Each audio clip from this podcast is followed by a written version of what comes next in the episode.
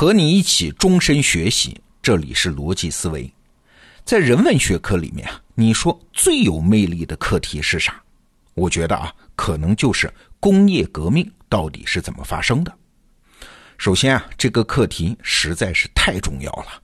你想，就在两百多年前，就从英国开始，它怎么就出现了那么一种全新的生产形态呢？然后带动社会形态的变革，然后一步步扩展到全球，让整个人类都进入了现代社会呢？我们这代人是身处在现代社会啊，对身边的一切是见怪不怪。但是你要是回到两百多年前，然后目睹这一场大变化，实在是太魔幻了。那这个课题有魅力的原因，还在于它永远没有标准答案。有人说了，是因为英国的技术，瓦特改良蒸汽机吗？也有人说是因为英国的思想，亚当·斯密提出自由主义的经济学说吗？还有人归功于天时地利啊，说英国有得天独厚的煤炭资源，还有什么政治制度啊等等。但是啊，我们总有一个感觉，就这些答案还是没到究竟。最简单的一条嘛，那如果英国是因为这些条件爆发了工业革命，那是不是我们可以推论呢？今天如果一个国家凑齐了这些条件，是不是也能爆发工业化和现代化呢？不是啊，你看日本就没有什么煤炭资源，照样现代化。自然资源丰富的国家有很多，至今也没能完成现代化。所以啊，就像经济学家克拉克说的啊，解释工业革命仍然是经济史上的终极大奖，皇冠上的明珠啊，它已经激励了一代又一代的学者，是终其一生思考这个问题，但是都无果而终。那我今天要跟你讲的是我最近看到的一个解释，是一本书啊，最近很火，名字叫《伟大的中国工业革命》。它的作者呢是清华大学的文一教授。这本书的核心呢就是分析工业革命的逻辑到底是什么，里面有很多观点非常新颖。那今天我们先说其中的一个问题。文一教授也是在回答为什么英国能够率先爆发工业革命。哎，但是他的研究方法很有意思，他挑选了一个对比的样本国家，就是荷兰。在工业革命前后啊，英国和荷兰前后打了四场仗，前三场呢是发生在工业革命之前，荷兰二比一暂时领先。那直到第四场，哎，那就是工业革命之后了啊，那是一局定胜负，荷兰输了呀。但是啊，你回到那个时代，跟英国比起来，荷兰是起得非常早的一个国家，英国在十八世纪才凑齐的那些工业革命的条件。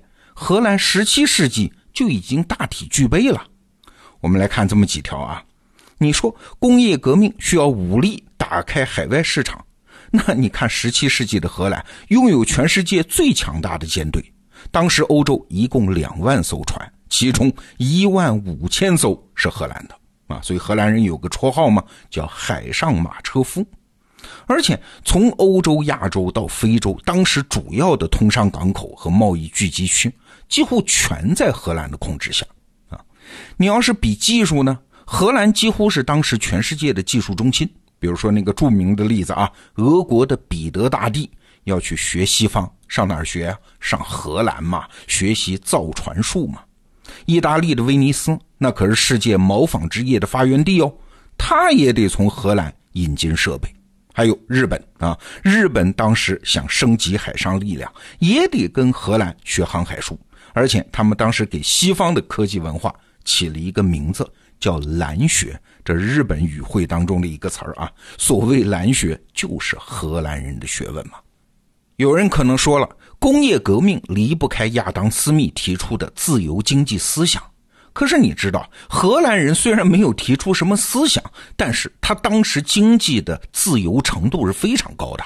他的国民总收入比英格兰、苏格兰、威尔士三个地方加起来还要高上百分之三十，而荷兰的国土呢还不到这三个地方的六分之一。而且荷兰还发明了世界上最早的期货市场。总之啊，回到十七世纪，你去看看，荷兰在经济、技术、军事上都是世界一流，是当之无愧的世界中心。但是啊，奇怪的地方就在这儿。那这个世界中心，它怎么偏偏就没能引爆工业革命呢？后来还被英国人给反超了呢？哎，这个问题啊，文一教授在那本书里面给出了一个很有意思的角度。他认为啊，荷兰可惜就可惜在选错了支柱产业。哎，这个结论乍一听有点奇葩啊。荷兰的支柱产业当时是啥？是渔业，就是海洋捕捞。而英国发起工业革命的呢，是纺织业。比如说我们在中学历史上都学过的啊，第一次工业革命的标志之一就是英国人发明了珍妮纺纱机。而且啊，你放眼这二百年的现代化过程，无论是十九世纪的法国、德国和美国，还是十九世纪末到二十世纪初的日本，还是二十世纪中期的中国台湾、香港和韩国。包括二十世纪末的中国大陆，你想想看，无一例外啊，最开始工业化都是在棉纺织业引爆的。哎，那奇怪喽，为什么棉纺织业就能开启工业革命，而荷兰当时的渔业就不行呢？一个支柱产业的选择能有那么大的影响吗？哎，你按照文一教授的思路。重点不是支柱产业本身呐，而是这个产业和周边社会元素的关系。我们来看两点啊。第一点呢，规模，棉纺织业的市场那几乎是无限大呀。不管是我们做衣服、做床品、日用还是什么的，几乎每个人都需要棉纺织品，而且每一个人可以有很多件衣服的哟。而且棉纺业的原料就是棉花嘛，这种作物。生命力很强，耐碱耐旱。即使是其他作物都不长的盐碱地，棉花还能有收成。你想，一方面是无穷多的原料，一方面是无限大的市场，这就意味着，只要工人够多，设备够用，这门生意我就可以一直投资，一直做。这就等于在原料生产市场之间形成了一个彼此促进的正循环。导致棉纺织业像滚雪球一样能越做越大，没有上限。我们再来看荷兰当时的渔业，渔业依托的是海里的资源嘛，但是近海资源毕竟有限啊。假如去远海，那成本大幅提升，不划算。况且捕鱼又是靠天吃饭，万一遇上风浪就完蛋了。而且你想，当时可没有冰箱哎，鱼打上来，你只能在就近的市场消化。不可能像棉纺织品那样远销到海外啊，所以从规模上看，棉纺织业的赛道是无限长，可以一直加速。但是渔业不行，它早晚会达到一个极限。好，这是一点。我们再来看第二点，比比两个行业的合作界面和分工的细密程度。棉纺织业的产业协作链条那是非常长啊。就拿英国的棉纺织业来说，原料在印度。加工在本土，市场又遍布世界，中间的环节那是非常多，这就意味着它迫切需要商业、技术、手工各色各样的人。那环节一多，分工一细，创新的机会自然也就来了。比如棉纺织业爆发，那你需要加工设备吧，所以就发明了珍妮纺纱机嘛。工业化需要动力吧，哎，这又刺激了蒸汽机的改良。随后，蒸汽机又应用到什么冶金呐、采矿啊、运输啊各个领域，促成了其他行业的工业化。所以，纺织业一旦爆发，那它的革新就会波及到各行各业，把越来越多的人，不管你在全世界的哪个角落，都卷入到这场大规模的分工当中。但是渔业就不行啊，海里的资源有限，参与的人越多，人均收入反而越小。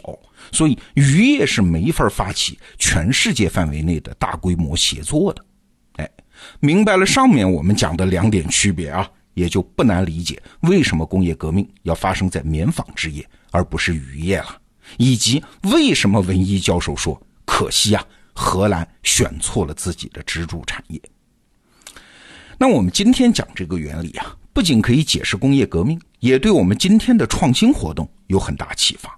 你看，创新它不仅要着眼于做一件创新的事儿，而且还要着眼于为下一步暂时还看不见的那些创新积累资源和条件。就像我自己在我们公司内部经常讲的一句话啊，我说这家公司的成长不能拿什么销售额、公司估值来衡量，这些指标只能告诉我们过去干的怎么样。那怎么衡量我们公司的成长呢？哎，得拿我们公司打造的合作网络以及这个网络的分工程度来衡量啊。就像我们经常吹的那个牛啊，我们如果真的如愿成了这个时代最好的知识服务公司，那一定是因为啥？因为这个时代最优质的知识服务者、上下游的供应商、最好的需要知识服务的用户，都跟我们形成了密切的网络关系啊。有了这个网络，才会在这个基础上接连发生，哎，连我们自己也没法预料的奇妙的事情。下一步的创新才能展开。文一教授的这本伟大的中国工业革命啊，电子版，我们联系了清华大学出版社，给我们一个独家特价，只有得到 APP 里有这个特价啊。点击这期节目的音频文稿，你就可以购买，或者到首页搜索这本书。伟大的中国工业革命。最近呢，我们对得到 APP 的电子书的阅读体验也做了重大升级，所以啊，建议你更新最新版本的得到 app 一起体验一下。好明天我们继续介绍这本伟大的中国工业革命。明天见。